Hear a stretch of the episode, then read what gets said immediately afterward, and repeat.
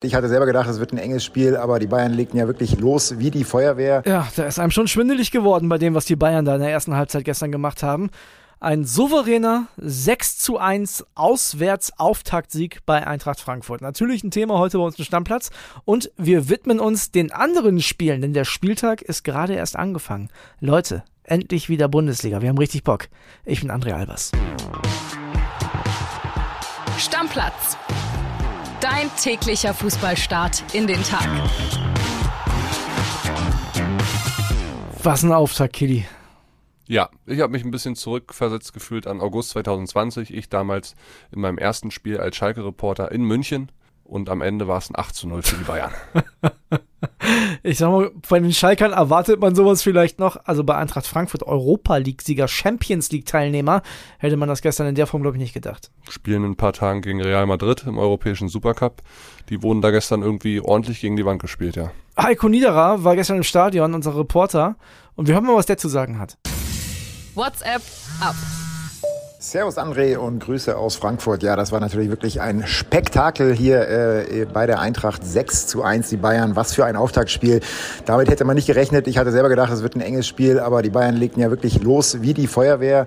Vor allem durch das, durch das 1 zu 0 von Josua Kimmich, wo man ja, ja durchaus den Frankfurt-Fans eine Mitschuld geben muss, die ja für diesen Nebel gesorgt haben, der Kevin Trapp da wahrscheinlich ein bisschen beeinflusst hat bei dem Tor. Danach wirklich die Offensive in einem wahren Rausch. Äh, Sadio Mané, tipptopp, Musiala überragend mal wieder wieder. Also das war wirklich ein fantastisches Spiel in der Offensive von den Bayern. 6 zu 1, am Ende fast noch gnädig mit der Eintracht. Also da muss man sich fast wieder die Frage stellen, wer soll diese Bayern eigentlich stoppen in der Saison? Also in der Form vermutlich keiner.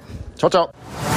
Ja, ich fange mal an mit dieser Geschichte mit den Fans und Kevin Trapp und der hat das Tor nicht gesehen. Muss ich ganz ehrlich sagen, das hat alles gestern so ein bisschen Geschmäckle gehabt an Frankfurt. Das fing schon vor dem Spiel mit der Nationalhymne an. Ja, das hat mich schon total genervt. Warum pfeifen deutsche Staatsbürger bei unserer eigenen Hymne. Ich verstehe es nicht. Ich habe ja nun selber Super Bowl in Miami erlebt und ich weiß, wie geil das ist, wenn alle bei der Hymne fröhlich mitsingen und bei Weitem müssen wir nicht so patriotisch sein wie die Amis. Das sehe ich nicht. Da sind wir auch ein anderes Volk. Aber also zu pfeifen bei unserer eigenen Hymne, wenn man irgendwas wieder gegen die DFL und gegen die Show davor hat. Also ja, Leute. Ich verstehe es auch einfach nicht. Also, weißt du, es tut doch keinem weh. Ja, muss man halt auch nicht machen. So. Und dann geht es halt weiter, ne? Dann äh, kommt da ein bisschen Pyro zum Einsatz, kann man gut, kann man schlecht finden finden, es ist verboten, so. Aber das war irgendwie so ein bisschen Eigentor von den Frankfurt-Fans. Die Stimmung war wieder ja. geil gestern, äh, im Gesamten war wieder brutal gut. Auch bis zum Ende, muss man ehrlicherweise genau, sagen. Genau, die feiern da ihre Europapokalsieger und ich meine, das war ja auch das erste Heimspiel seit dem Sieg in Sevilla und alles ist gut. Aber irgendwie da dieses ganze Pyro und dann, auch wenn das eine einstudierte Freistoßvariante war, so hat es ja Julian Nagelsmann nach dem Spiel beschrieben, sieht Kevin Trapp halt nicht viel nee. aufgrund des Nebels, ne? Und dann beginnt halt früh, Achtung Wortspiel, der Bayern-Rausch Rausch im Frankfurt-Rauch. Also ich weiß jetzt auch nicht, was ich davon halten soll, ehrlich gesagt, von, dieser, von dieser ganzen Geschichte, weil da muss man ja Angst und Bange haben. Die Eintracht war ja von den Gegnern, die die Bayern in den nächsten Wochen haben, noch der Beste eigentlich. Ja, schon. Also man fragt sich jetzt natürlich so, wie es Heiko jetzt gesagt hat, so wer soll die Bayern schlagen. Aber das Gute ist ja, auch Eintracht Frankfurt ist jetzt erstmal nur drei Punkte hinter den Bayern. Ja. Und was mich so ein bisschen überrascht jetzt zu dem Zeitpunkt der Saison ist, wie unberechenbar die in dieser Offensive sind. Also Peter Fischer, der Eintracht-Präsident, hat ja gefragt so, who the fuck is Mané? Ich sag mal, who the fuck is Lewandowski? Klar, 40 Tore, 41 Tore musst du erstmal ersetzen, aber so unberechenbar, wie die da vorne sind. Wenn der Mané tief geht, dann lässt sich der andere fallen, dann geht der Musiala mal, lässt sich fallen, dann geht der nächste wieder tief. Also ist ja brutal und dann kommt von der Bank halt auch noch Leroy Sané. Das ist schon eine Ansage, muss ich ganz ehrlich sagen. Ich Fünf verschiedene Torschützen, André. Das hätte es ja unter Lewandowski nicht nicht gegeben. Nee, und ich habe mich gestern gefragt, was machen die denn, wenn Kingsley Coman auch noch zurückkommt? Also, das ist ja unglaublich, wie die auswechseln können. Was sagst du zu Tell? Gestern den ersten Auftritt gehabt? Unauffällig, ne? Ja, war okay. Ich meine, die haben halt in, der, in einer zweiten Halbzeit drei, vier Gänge zurückgeschaltet. Ja. Und da hat ja Julian Nagelsmann auch sehr offen nach dem Spiel gesagt, so war wahrscheinlich gut, wenn man sich die nächsten Wochen anguckt. Ich habe mal durchgerechnet, so Eintracht Frankfurt und Bayern München als Champions League-Teilnehmer haben die jetzt bis zur in 107 Tage startenden WM 24 Pflichtspiele in 4,4 Tagen jedes Mal ein Spiel. Also schon eine krasse Belastung. Und also warum sollten sie den nicht rausnehmen? Und dann hat Tell, ja, hat es gemacht, was er machen musste, war okay. Einen positiven Frankfurt-Aspekt möchte ich noch rausstellen. Der Kolomani, nicht nur aufgrund seines Tors, da hat Neuer gepennt, äh, vielleicht noch ein bisschen angeschlagen, hat mir sehr gut gefallen. Eine Kante, ein echter Neuner mit Tempo, der geht hin, wo es weh tut und hat offensichtlich auch diesen Torriecher. Ich glaube, da hat Ulrika Sickenberger in unserer Bully Blitzvorschau recht gehabt. Das könnte die positive Überraschung bei der Eintracht werden. Ja, ist halt so, aber gestern Abend überstrahlt hat alles Jamal Musiala ja, wieder. Wie schon im, im Supercup ich frage mich echt, Sané, Coman müssen die sich da echt, die verdienen ja auch gutes Geld bei den Bayern, müssen die sich da echt mit der Ersatzbank zufrieden geben. Momentan sieht es so aus, also Musiala kannst du nicht rausnehmen. Ja, wir brauchen nicht drum rumreden, ne? Also Jamal Musiala hat seinen Stammplatz sowas von sicher. Muss. Und er hat halt einfach die Nase vor einem Leroy Sané und vielleicht auch vor einem Kingsley Coman. Vielleicht auch vor einem Serge Gnabry, wenn es dann nachher in, eher in anderen Konstellationen kommt. Ich gehe noch einen Schritt weiter, der hat die Nase mit Sicherheit momentan auch vom Thomas Müller. Ja, kann sein. Also der Junge ist halt einfach super gut, der totalen Spielwitz. Man merkt, die Chemie zwischen ihm und Manet stimmt auch sehr, sehr, sehr gut. Ja. Jamal war gestern in 34 Zweikämpfe verwickelt. Das war, er hat die meisten Zweikämpfe als Bayern-Spieler geführt. Also das merkst du, dass sich halt alles sehr auf ihn zentriert hat. Ja, der hat 37 Sprints angezogen. Also der war überall. Da macht er seine zwei Buden, hat fünf, sechs Torschüsse. Der war einfach richtig, richtig gut. Es war absolute Weltklasse. Über eine Szene möchte ich mit dir noch sprechen und zwar über die Szene. Serge Gnabry und Thomas Müller laufen alleine aufs Tor zu und kriegen kriegen das Ding nicht rein. Jetzt da war so ein Frank Mill-Gedächtnismoment, ne? Ja, ich habe mich dann gefragt, äh, wessen Ding ist das? Ich glaube beide so ein bisschen, aber für Thomas Müller, wenn man sich die Zeitlupe ein paar Mal angeguckt hat, war der schon schwer. Das war ein Kackpass. Ja, der Pass war nicht gut. Aber ich meine, wir brauchen jetzt über auch nicht vergebene Chancen zu reden. Die haben sechs Hütten gemacht. Ja, die hätten zehn schießen können. Und nochmal, dieses System, so wie sie das gemacht haben, hat mir unglaublich gut gefallen. Diese Zwei-Sturm-Variante. Eigentlich sind es vier Stürmer. Ich habe irgendwo einen Tweet gelesen, Too Fast, Too Furious. Tja. So mit den vier Leuten, die sie da vorne hatten. Ja, Eintracht Frankfurt hat mir schon fast ein bisschen leid dann. Ich glaube, wir können das abschließen mit einem Zitat von Julian Nagelsmann hinterher im Interview. Der hat gesagt, was schon eklig zu verteidigen. Und das wird auf viele Defensiven in der Bundesliga zukommen. Also da bin ich sehr, sehr gespannt. Damit machen wir auf das Auftaktspiel den Deckel drauf. Den berühmten, ja. Servus, hier spricht Christian Falk, euer Bayern-Insider. Im Bild-Podcast Bayern Insider gibt es die heißesten Gerüchte rund um den FC Bayern jeden Freitag – Kommt mit und ich nehme euch hinter die Kulissen des Rekordmeisters. Spieltagsvorschau.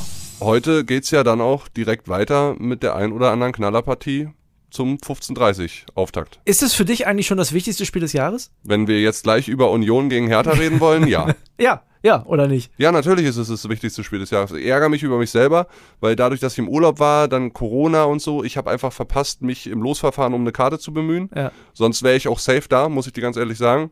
Ich werde es aber heute dann 15.30 bei Sky im Einzelspiel, ich gucke auf jeden Fall nicht Konferenz, okay. im Einzelspiel dann von der Couch aus zu Hause gucken, mein Union-Trikot anziehen und hoffen, dass es so weitergeht wie in der letzten Saison. Da haben wir ja alle drei Pflichtspiele. Du erinnerst dich, wir haben auch im Pokal gegen die Hertana gespielt, ja. gewonnen und ich hoffe, dass es so weitergeht. Ja, ich äh, bin eigentlich auch ein Einzelspiel-Fan, aber ich werde mir heute Nachmittag die Konferenz angucken, weil ich die einfach total vermisst habe und da sind halt auch noch ein paar mehr geile Spiele als Union gegen Hertha dabei. Ja, lass uns mal kurz nochmal Union-Hertha, wie ist so dein Gefühl? Was denkst du jetzt nach dem ersten Pokaleindruck, Union knapp weitergekommen, Hertha rausgeflogen. Da ist schon bei Hertha die Abwehr der Schwachpunkt. Ne? Ich sag dir aber ganz ehrlich, im Derby kann alles passieren. Und wenn ich mir so die Aufstellungen anschaue, die voraussichtlichen, dann ist das schon so, dass die Mannschaften so qualitativ auch nicht so richtig weit voneinander entfernt sind, meiner Meinung nach. Union nur mit zwei Neuen wahrscheinlich in der Startelf. Haberer und Siebertschö. Ja gut, Urs Fischer steht für Kontinuität. Der macht das richtig gut. Mit der Mannschaft war er erfolgreich. Er hat die Positionen, die er der braucht. Haberer für Prömel, Siebertschö für Avonie hat er eins zu eins quasi ersetzt. Ob gleich gut, das wird sich zeigen, aber kann ich schon verstehen, dass er das so macht. Und Hertha wieder mit Selke und Boateng von Anfang an. Wahrscheinlich. Ne? Wahrscheinlich. Wahrscheinlich. Gehen wir von aus. Der Kanga, der Neuzugang für den Sturm, der ist schon auf der Bank, wird dann wahrscheinlich eingewechselt, aber von Anfang an wird es einfach noch nicht reichen. Aber ganz ehrlich, der Selke ist auch ein Mann fürs Derby. Das ist so ein Typ, der trifft das ganze Jahr nichts und dann macht er zwei. Ja, muss ja heute nicht sein. Gut, lass uns, äh, lass uns weiterreden. Ne? Also es gibt da, das ist nicht das einzige Top-Spiel, könnte auch um 18.30 Uhr sein, sage ja. ich dir ganz ehrlich. Um 18.30 Uhr findet dann am Abend, da will ich jetzt mit dir drüber reden, Dortmund gegen Leverkusen statt. Ein Klassiker ist es jetzt nicht, aber halt ein geiles Spiel zum Auftakt. Voll. Und deswegen haben wir uns da natürlich auch mal ein paar Infos geholt. Ne? Wie könnte das heute Abend aussehen? Ich würde sagen, wir fangen an mit dem Gast. Ne? Das machen wir jetzt ja gerne so einen Stammplatz. Pippo Ahrens und die Leverkusener. Wir hören mal rein, was er sagt. Hallo André, starten wir doch in das Topspiel mit einer Quizfrage. Was haben Marco Reus und Karim Bellarabi gemeinsam? Am ersten Spieltag der Saison 2014-15 gab es die Partie Dortmund gegen Leverkusen schon mal als Auftaktduell in der Bundesliga. Reus und Bellarabi standen damals in den Startformationen ihrer Teams Und sie sind heute noch die einzigen Spieler, die aus diesen Spielkadern überhaupt noch übrig sind. Bellarabi hatte damals nach neun Sekunden das 1 zu 0 für Leverkusen erzielt. Leverkusen gewann am Ende 2 zu 0 und Bellarabi hatte einen Rekord aufgestellt, der bis heute ja noch Bestand hat. Das schnellste Tor der Bundesliga-Geschichte. Nun, so schnell muss es jetzt in Dortmund nicht gehen für Bayer Leverkusen. Das ist klar. Aber was ganz dringend und so schnell wie möglich passieren muss, ist eine Reaktion auf das blamable 3 zu 4 Pokaldesaster vor einer Woche bei der SV Elversberg, als Leverkusen beim Drittligisten die Segel in diesem Wettbewerb streichen musste. Trainer Gerardo Seoane sagte vor der Abfahrt nach Dortmund, ich spüre die Lust und den Willen, sofort eine Steigerung an den Tag zu legen. Und ich bin überzeugt, dass wir sofort reagieren werden und unser Leistungsniveau erreichen. Was wird Seane also ändern gegenüber der Partie im Pokal? Er hat es so ein bisschen durchblicken lassen in der Pressekonferenz und er hat gesagt, wenn wir defensiv aggressiver sind, werden wir zielstrebiger und dynamischer nach vorne spielen.